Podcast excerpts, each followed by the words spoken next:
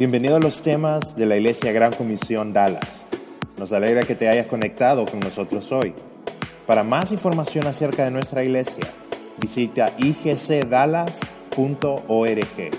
Esperamos que el próximo mensaje sea de mucha ayuda a tu vida. ¿Cómo están? ¿Escuchan? Bien. Ok, bueno. Eh, les quiero dar la bienvenida primeramente a la iglesia, aquí a la iglesia, y también darle la bienvenida a lo que es el mes de febrero, ¿verdad? Eh, estamos eh, empezando lo que es este nuevo mes de febrero.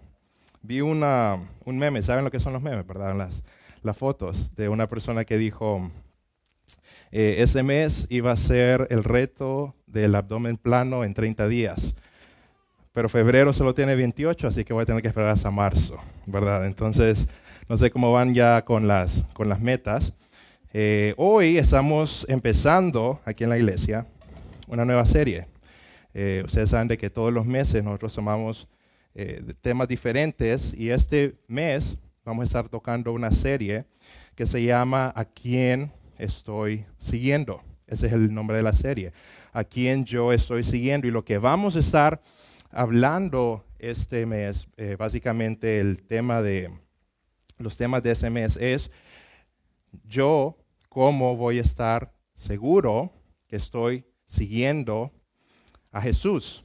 Cómo yo voy a estar seguro de que estoy siguiendo de manera correcta lo que Dios quiere para mi vida. Y por eso vamos a hablar de ese tema. Eh, Mateo 4, del 18 al 20, es uno de mis versículos preferidos creo que lo tenemos en la pantalla. Eh, dice Mateo 4, 18, y es un verso súper básico, pero es un verso que me encanta. Dice, mientras Jesús caminaba junto al lago de Galilea, eso fue cuando Jesús venía empezando su ministerio, mientras Jesús caminaba junto al lago de Galilea, vio a dos hermanos, a Simón, llamado Pedro, y a Andrés, que estaba echando la red al agua pues eran pescadores. Jesús les dijo, síganme y yo haré de ustedes pescadores de hombres. Entonces ellos, dejando al instante las redes, le siguieron. Ellos al, al instante dejaron las redes y le siguieron. Yo me acuerdo hace como, hace como más de 10 años. Eh, yo vine a pasar eh, uno de mis, eh, de mis summer breaks de verano, lo vine a pasar, pero lo vine a pasar con un primo que vive en Florida, en Florida. Y cuando lo pasé ahí, estuve ahí como tres meses, estuve todas mis vacaciones, y me metí a unas, o mi tío me metió a unas clases en un community college, y me metió a unas clases de inglés. Entonces, para no estar aburrido en la casa, yo iba a las clases de inglés, y ahí conocí a un muchacho, yo tenía como, tenía como 15 años por ahí. Conocí a un joven que tenía alrededor de mi misma edad, tal vez un poco mayor, y yo le empecé a hablar de Jesús, porque yo a esa edad eh, había estado siempre eh, educado en casa, ¿verdad? Entonces mis papás siempre me habían inculcado de que cuando uno habla, de, conoce a una persona nueva, eh, uno siempre tiene que tener en la mente, yo le tengo que decir, hablar a esa persona a Jesús. Y para mí eso era algo completamente normal, ¿verdad? Además, no conocía a tantas personas nuevas, todos mis amigos eran como de la iglesia, cristianos. Entonces, cuando conocí a este muchacho, entonces le dije, voy a hablarle de Jesús uno de esos días. Y le empecé a hablar. Yo ya estaba acostumbrado, me sentía bien haciendo, haciéndolo, me sentía cómodo. Y le empecé a hablar de Jesús y le empecé a dar el Evangelio y le empecé a decir cómo Jesucristo había muerto por sus pecados. Le empecé a decir cómo sus pecados lo separaban de Dios. Le empecé a decir cómo Jesucristo eh, por su muerte, eh, él había pagado por esos pecados y si él aceptaba eh, ese sacrificio, él podía estar seguro de que iba a tener vida eterna. Yo me acuerdo que le compartí después, el muchacho me hizo una pregunta que a mí me agarró desprevenido, porque era una pregunta que yo nunca la vi venir. Y él me preguntó, ok, ¿y después qué? ¿Qué? Si después de aceptar, ¿qué hago? Entonces yo me quedé un poco callado porque yo, según yo, como yo había sido eh, como mis padres me habían criado, era bien natural que justo después de confiar en Jesucristo, uno le dedicaba toda su vida a Jesucristo, empezaba a ver a la iglesia y empezaba a hacer todo este montón de cosas, pero yo nunca me había puesto a pensar en una persona que no había crecido en este entorno, que me diga, ok, ahora confío en Jesucristo, ¿y ahora qué? ¿Cuál es mi siguiente paso? Y yo quedé, no sé, ir a la iglesia, me imagino, no, no sabía qué responderle. Y hoy vamos a estar hablando de lo que es cuál es ese siguiente paso. Entonces, esa serie y el tema de hoy es bueno para todos, creo que para todos nos va a aplicar. Eh, si llevas mucho tiempo como cristiano, si llevas mucho tiempo en la fe, este tema y esa serie te va a aplicar. Pero también si llevas mucho tiempo en la fe, pero te sientes atascado. Llevas mucho tiempo en la fe, pero sientes de que tú estás atascado en tu camino espiritual, en tu vida espiritual y no sabes cuál es el siguiente paso. También va a ser bueno si llevas poco tiempo en tu fe.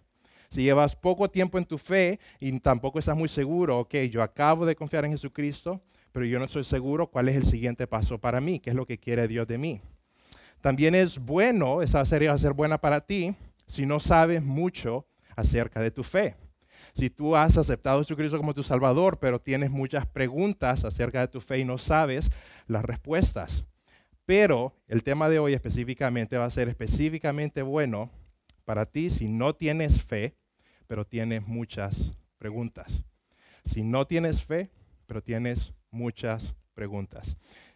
¿Qué sigue en mi caminar con Cristo? ¿Cuál es el siguiente paso? Porque esa es la verdad.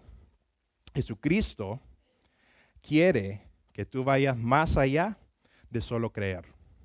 Jesucristo en tu vida quiere que tú vayas mucho más allá de solo creer. Creer es solo el principio, pero ese no es, eso no es todo lo que Cristo quiere de tu vida. Quiere algo más además de creer. Él quiere que lo sigas. Pero ¿qué significa seguirlo? Eso vamos a ver en el tema de hoy. Así que vamos a orar antes de comenzar eh, la serie para ver qué es lo que Dios nos quiere enseñar. Gracias, Padre, por la oportunidad de estar aquí, Señor, aprendiendo de tu palabra, Señor, aprendiendo de qué es lo que tú quieres para nuestras vidas, cuál es ese siguiente paso que tú quieres para nosotros, Señor. Eh, puede que aquí hagan, hay muchos tipos de personas, personas de que llevan mucho tiempo en su fe, eh, personas que llevan poco tiempo en su fe, personas que se sienten un poco atascadas en su caminar y personas que simplemente no han decidido y no saben ¿Cuál es mi siguiente paso? Personas que simplemente no saben y no han tomado ese paso porque tienen muchas preguntas, Señor. Te pedimos de que a todos tú el día de hoy nos puedas hablar, Padre. Úsame a mí para enseñar algo y te pedimos de que quites cualquier distracción para que nosotros podamos escuchar tu palabra y tu voz. En tu nombre oramos. Amén. Hay algo de que todo mundo sabe pero muchas veces no todo mundo se acuerda. Y es algo que todas las mamás saben en específico. Todas las mamás, si uno se convierte en mamá, yo creo que es algo de que sabe naturalmente, y es esto. La dirección de tu vida será afectada dependiendo a quién sigas. La dirección de tu vida será afectada eh, dependiendo a quién sigas. Y lo digo que le saben todas las mamás, porque todas las mamás le dicen eso a sus hijos. Tú tienes que cuidar con quién te llevas, porque si tú no cuidas con quién te llevas, esas personas con quien tú pasas tiempo van a darle la dirección a tu vida. Es algo de que las mamás saben y es algo de que todos sabemos, pero muchas veces no lo aplicamos a nuestra vida y muchas veces nosotros se nos olvida. Y además de que la dirección de tu vida es afectada dependiendo a quién tú estés siguiendo, la calidad de tu vida va a depender de a quien tú sigues. No solo es la dirección, sino a la calidad de tu vida va a depender a quien tú estés siguiendo. Creo que muchos sabemos eso si has tenido un mal jefe. Si has tenido un mal jefe y tú has estado y tú has tenido que estar bajo su dirección, tú sabes qué mal le va a tu vida. Porque tú sabes de que a la persona a quien tú estés siguiendo va a afectar grandemente la dirección de tu vida y la calidad de tu vida. Y esa es la verdad. Todos aquí estamos siguiendo a alguien. Todos seguimos a alguien. Esa fue una de las formas como, Dios nos, eh, como Dios nos formó, de que somos también por naturaleza seguidores. Y todos estamos siguiendo a alguien. Y si tú dices, no, yo no soy alguien que estoy siguiendo a una persona, puede ser a un político, puede ser a un familiar, puede ser a, a un jefe, a un trabajo, si tú dices, yo no soy alguien que yo sigo a una persona, la otra opción es de que tú estés siguiendo no a alguien, sino a tus emociones. Pero esas son las dos, esas son las dos opciones. Tú sigues o a alguien o estás siguiendo a tus emociones. Y ninguna de esas dos opciones son muy buenas. Por ejemplo, dice Jeremías 17:5, así ha dicho el Señor Dice, maldito el hombre que confía en otro hombre, que fija su fuerza en un ser humano. Es bien fuerte usar la palabra, usa la palabra cuando dice maldito significa de que le va a ir mal en su vida. Entonces no es bueno fijarnos, no es bueno nosotros estar siguiendo a hombres. Eso es lo que nos dice ese verso. No es bueno que nosotros estemos siguiendo a hombres. Pero también no es bueno que nosotros estemos siguiendo nuestras emociones. No es bueno. Dios dice que es una pésima idea. No sé si ustedes han escuchado el dicho, sigue a tu corazón. Si tú sigues a tu corazón, entonces vas a encontrar el amor de tu vida, pésima idea. Se va a encontrar con la persona peor para él. ¿Por qué? ¿Qué dice Jeremías 17? Unos versos adelante dice, el corazón es engañoso y perverso, más que todas las cosas. ¿Quién puede decir que lo conoce? Dice, el corazón es engañoso y si tú estás, si tú eres una persona que sigue a tu corazón, dice que vas a terminar en un mal lugar. Así que no podemos seguir a los hombres, dice la Biblia, y no podemos seguir a nuestro corazón, pero la Biblia también nos dice que sí hay alguien a quien nosotros debemos, no solo podemos, sino que debemos seguir. Y eso es algo que todo mundo, si eres cristiano, probablemente ya lo sepas. Y es que Jesús es nuestro modelo a seguir aquí en la tierra. Jesús es el que vino aquí en la tierra a mostrarnos cómo vivir y a que nosotros lo pudiéramos seguir, seguir su ejemplo. Y muchos de nosotros sabemos eso. Sí, Jesús es nuestro modelo a seguir. Pero otra forma de decirlo también es que seguir a Jesús no solo te va a mejorar la vida, también seguir a Jesús te va a enseñar cómo navegarla. Seguir a Jesús no solamente te va a enseñar, no solamente va a mejorar tu vida, sino que seguirlo te va a enseñar cómo navegar tu vida. Te va a enseñar cómo navegar tus relaciones. Te va a enseñar cómo navegar tus finanzas. Te va a enseñar cómo navegar la vida. Porque seguir a Jesús no solo te mejora la vida, sino que también te enseña cómo tú la puedes navegar. Porque Jesús no solo te ofrece vida después de la muerte, sino que también te ofrece una buena vida antes de la muerte sabemos de que Jesús nos ofrece la vida eterna, pero hay un verso que dice, la vida eterna empieza desde el momento que nosotros aceptamos a Cristo. Entonces, la, buena vida que nosotros podemos vivir, no tenemos que esperar hasta morirnos para empezar a disfrutar la buena vida, sino que lo que Jesús nos dice es, tú puedes empezar a disfrutar la buena vida desde el momento que confías en Jesucristo como tu Salvador y lo empiezas a seguir. Y eso es algo interesante. Si tú eres una persona que ha estado siguiendo a Jesús ya por mucho tiempo, es probable que ya hayas evitado algunos errores graves en tu vida. Si tú eres una persona que ya por mucho tiempo tú has estado siguiendo, no solo creyendo en Jesús, sino que siguiendo a Jesús, hay probabilidades de que hay errores en tu vida que tú los evitaste y fue el resultado de seguirlo a Él. No, metiste la, no te fuiste a través del objeto brillante y lo agarraste. Supiste eh, restringirte en lo que fueron tus emociones. Viste un, un negocio de que se miraba un poco raro, pero tú supiste, esto no me parece honesto.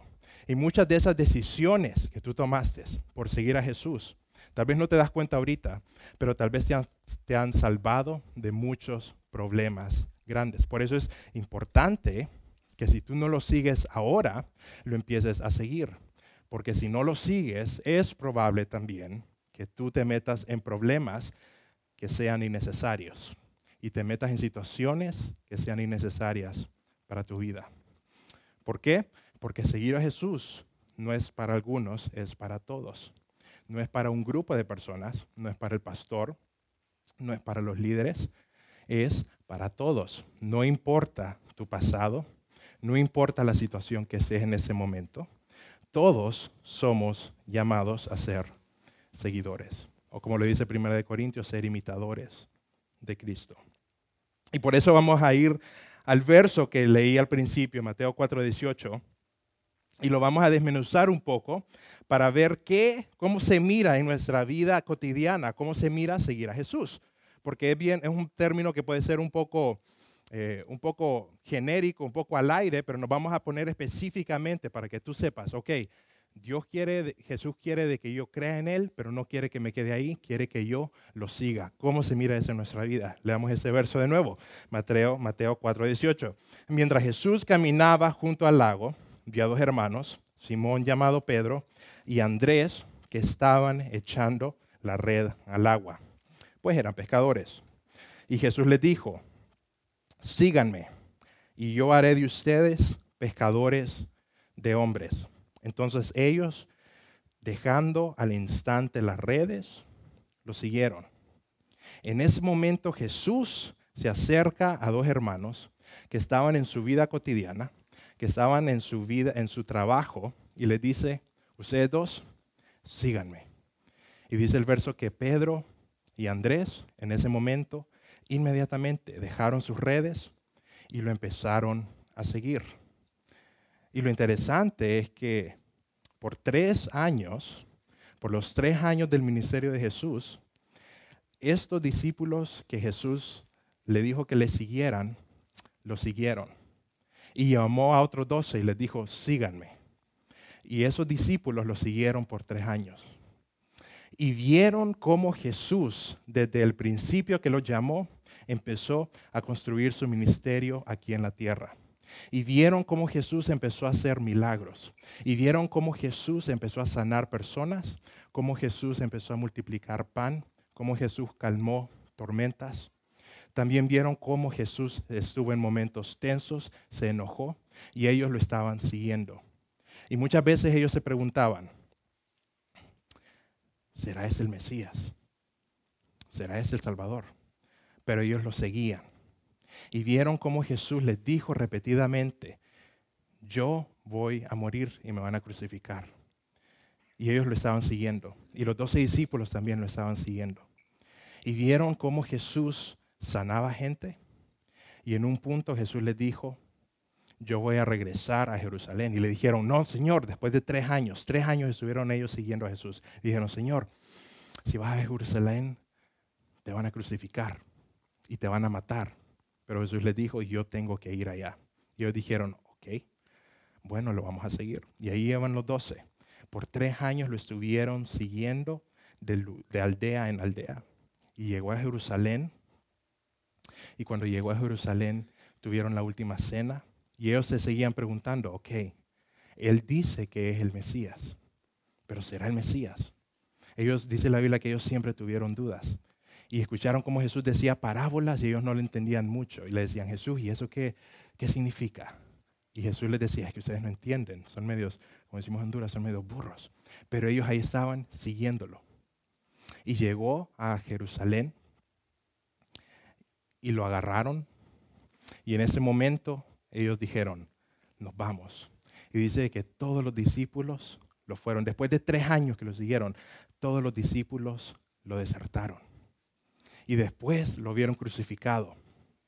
Y después lo vieron morir. Imagínense, tres años lo estuvieron siguiendo y dijeron, Él calmó tormentas, Él multiplicó panes, Él sanó a los enfermos.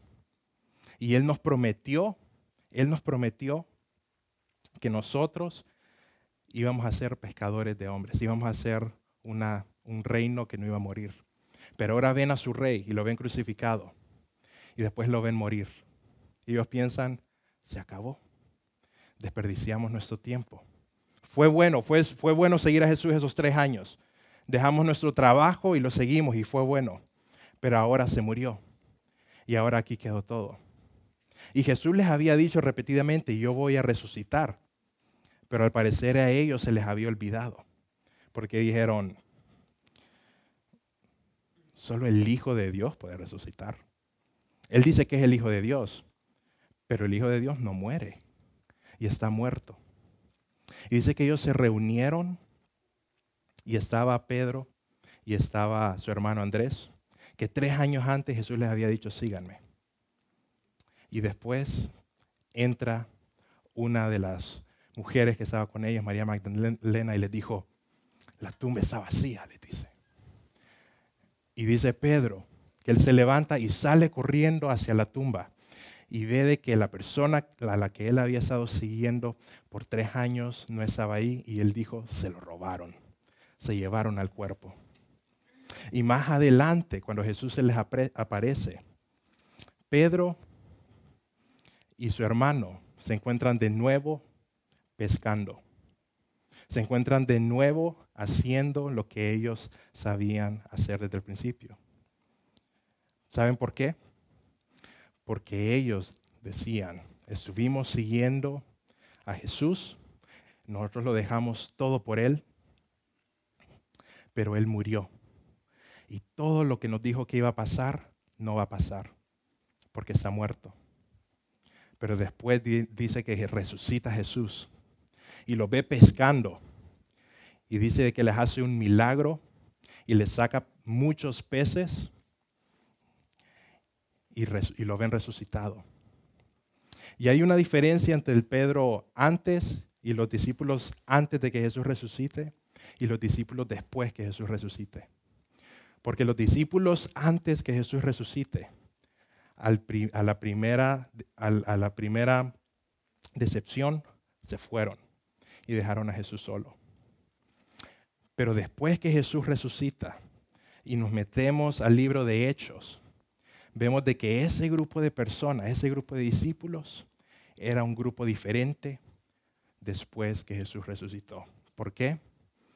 Porque cuando tú sigues a alguien por tres años y te dice, yo soy el Hijo de Dios, y tú lo ves morir, y después tú lo ves resucitar, tú te vuelves un discípulo con valor. ¿Por qué? Porque tu maestro venció a la muerte. Y vemos en el libro de Hechos cómo, ese, cómo esos discípulos que Jesús llamó que tuvieron miedo, que tuvieron dudas durante todos esos tres años, después que Jesucristo sube al cielo, cambian completamente el mundo. Cambian completamente el mundo. ¿Por qué?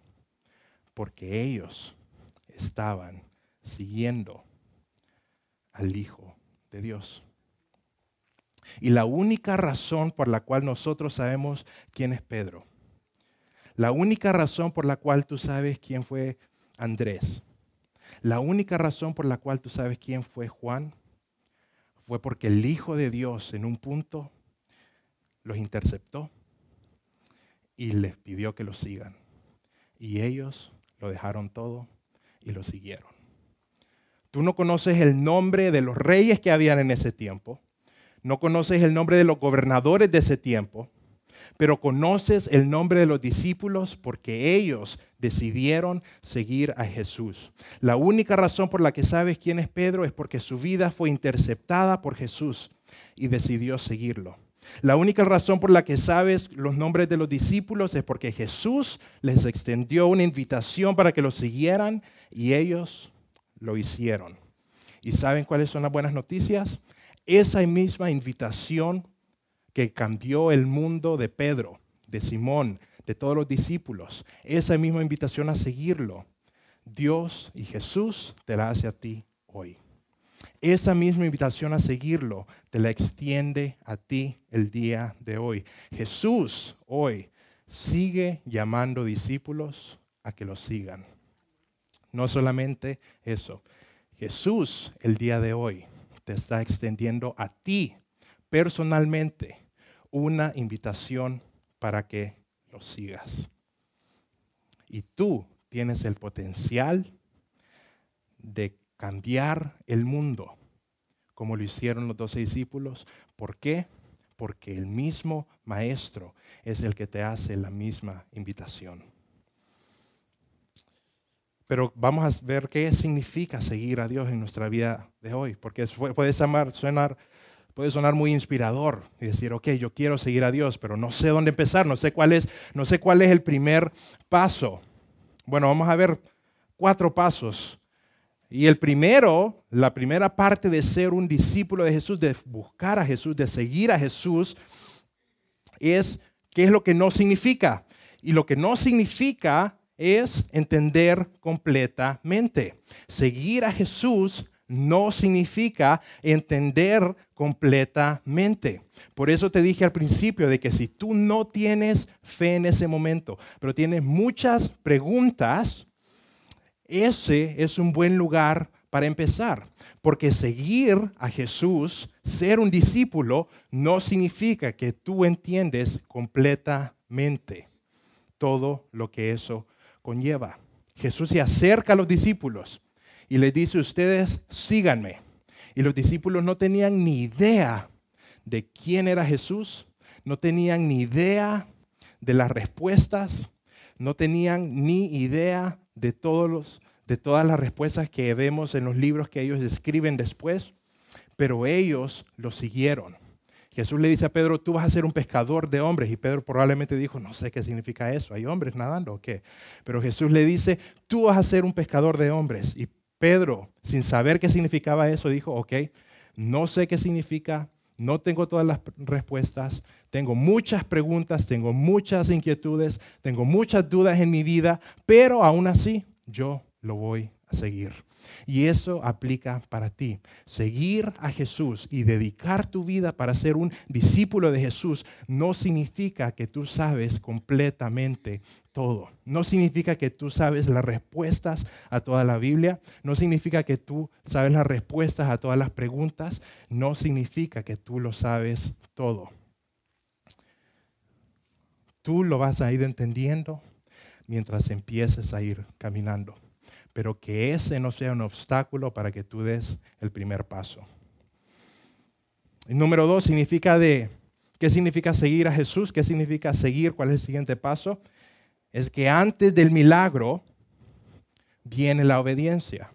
Y vemos eso con los discípulos. Antes del milagro viene la obediencia. Vinieron los discípulos y empezaron a seguir a Jesús. Y hasta que empiezan a seguir a Jesús, ellos empiezan a ver milagros pasar. ¿Qué significa eso? Probablemente tú estés esperando una situación, estés esperando que te sanes de una enfermedad, estés pasando que pase algo milagroso en tu vida para empezar a seguir a Jesús.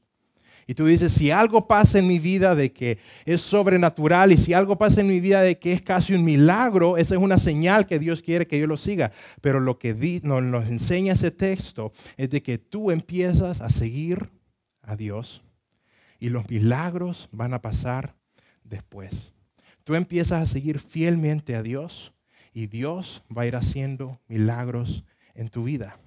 Una de mis historias preferidas es de una mujer que dice la Biblia tenía una hemorragia. Dice que había tenido tenía una hemorragia por 12 años y había gastado todo su dinero en doctores.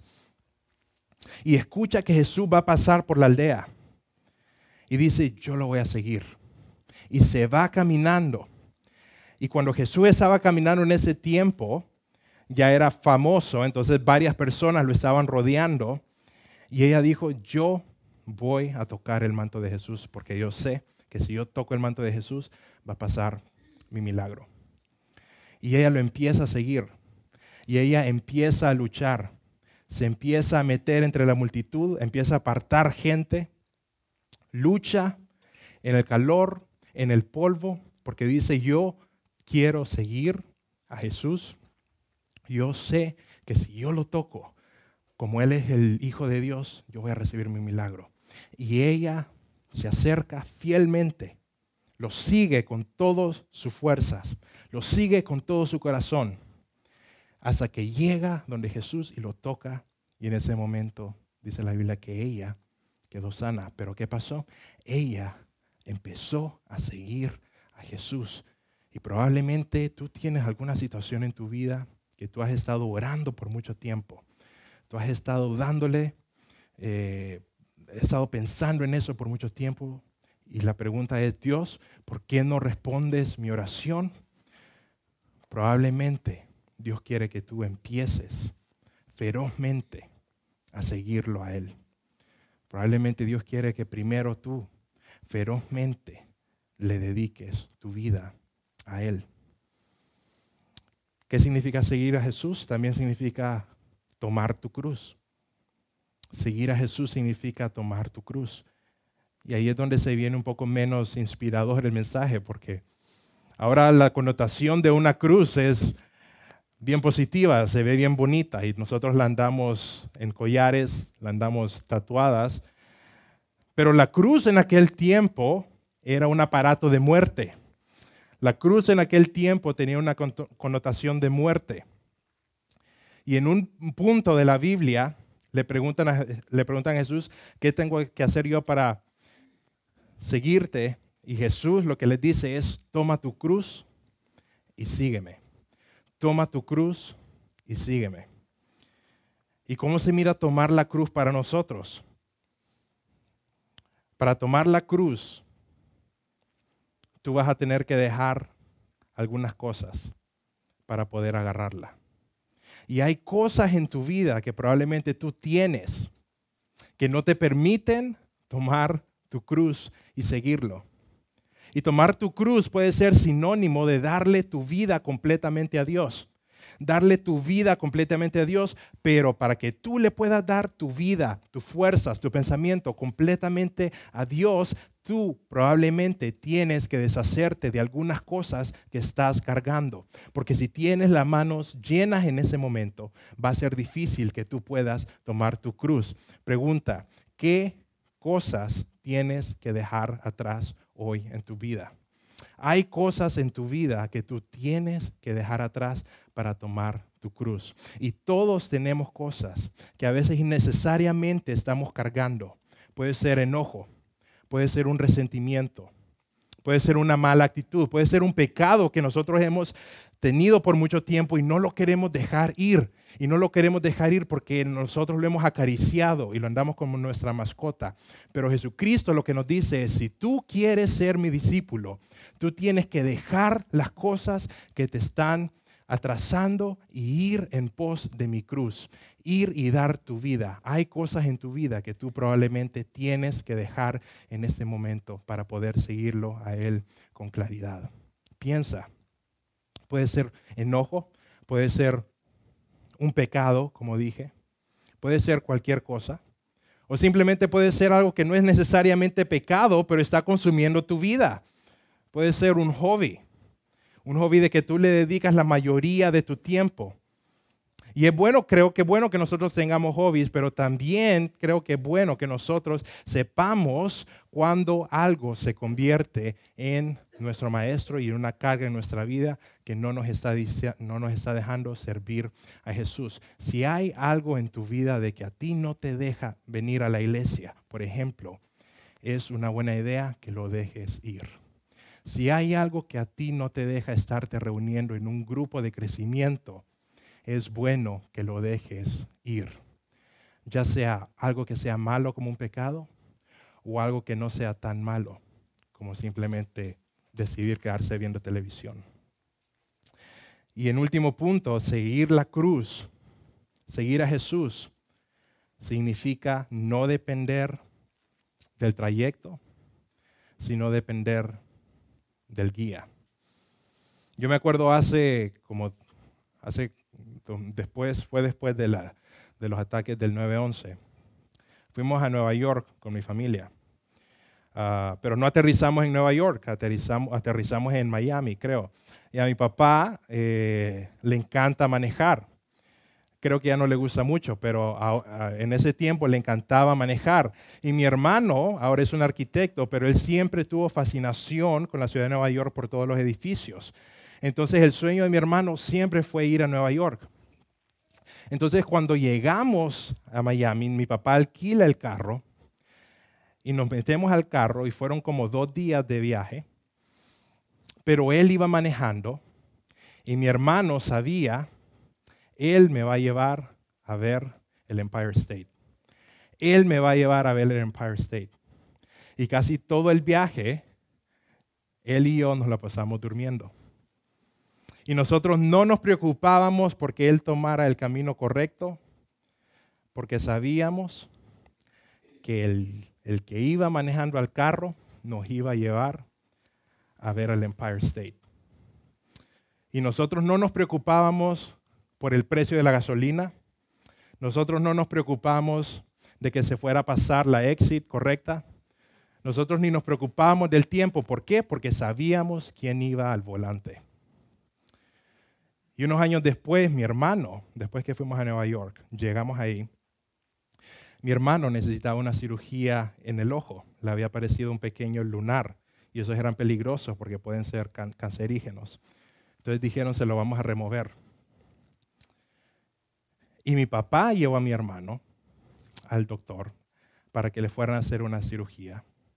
Y lo sentó y le dijo, el doctor te va a sedar, vas a quedar dormido completamente, te va a abrir el ojo, te va a sacar un lunar y vas a estar por un tiempo sin ver en ese ojo con un eye patch.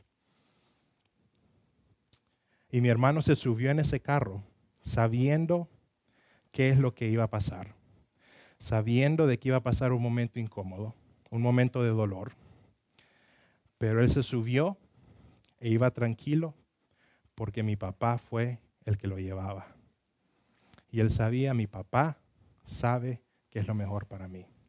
Aunque hay un momento de dolor, aunque hay un momento incómodo para mí, yo sé quién es el que me está llevando.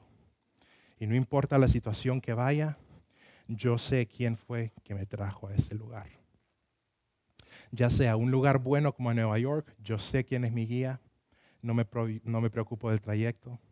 Ya sea una situación dolorosa como fuera esa cirugía, yo sé quién es el que me está llevando a esto.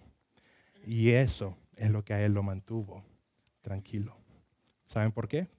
Porque es mi papá el que me está llevando a Nueva York, pero también era mi papá el que me estaba llevando al doctor. Y muchos de nosotros, como dice un verso de la Biblia, dice, tengan fe de niño, tengan una fe como niño. Y probablemente lo que necesitamos a veces en nuestra vida para ser discípulos es tratar de estar controlando cada aspecto del trayecto y confiar más en quien está en el volante. Y eso es parte de ser un discípulo. Yo no sé qué me trae mi futuro, pero sé quién me lo prepara. Y eso es lo que a mí me da paz. No importa la situación difícil, no importa la situación fácil. Si Dios me está llevando por ese lugar, como aprendimos el domingo pasado, nada me pasará. Aunque me lleve por medio de un valle, con tal yo lo esté siguiendo a Él, yo voy a estar bien. ¿Por qué? Porque mi paz no viene por entender el camino, sino en conocer al guía. ¿Conoces tú a Jesucristo? ¿Conoces tú a Jesucristo? Jesucristo te hace una invitación y te está diciendo, yo quiero ser ese guía en tu vida. Yo quiero ser esa persona que te lleve por lugares difíciles y por lugares fáciles, pero siempre a mi lado. Más, más adelante, en el siguiente, los siguientes temas de este mes, vamos a estar aprendiendo además de que Jesucristo es nuestra guía, ¿qué cosas hizo Jesucristo que nosotros podemos imitar? Vamos a orar para terminar ese tema.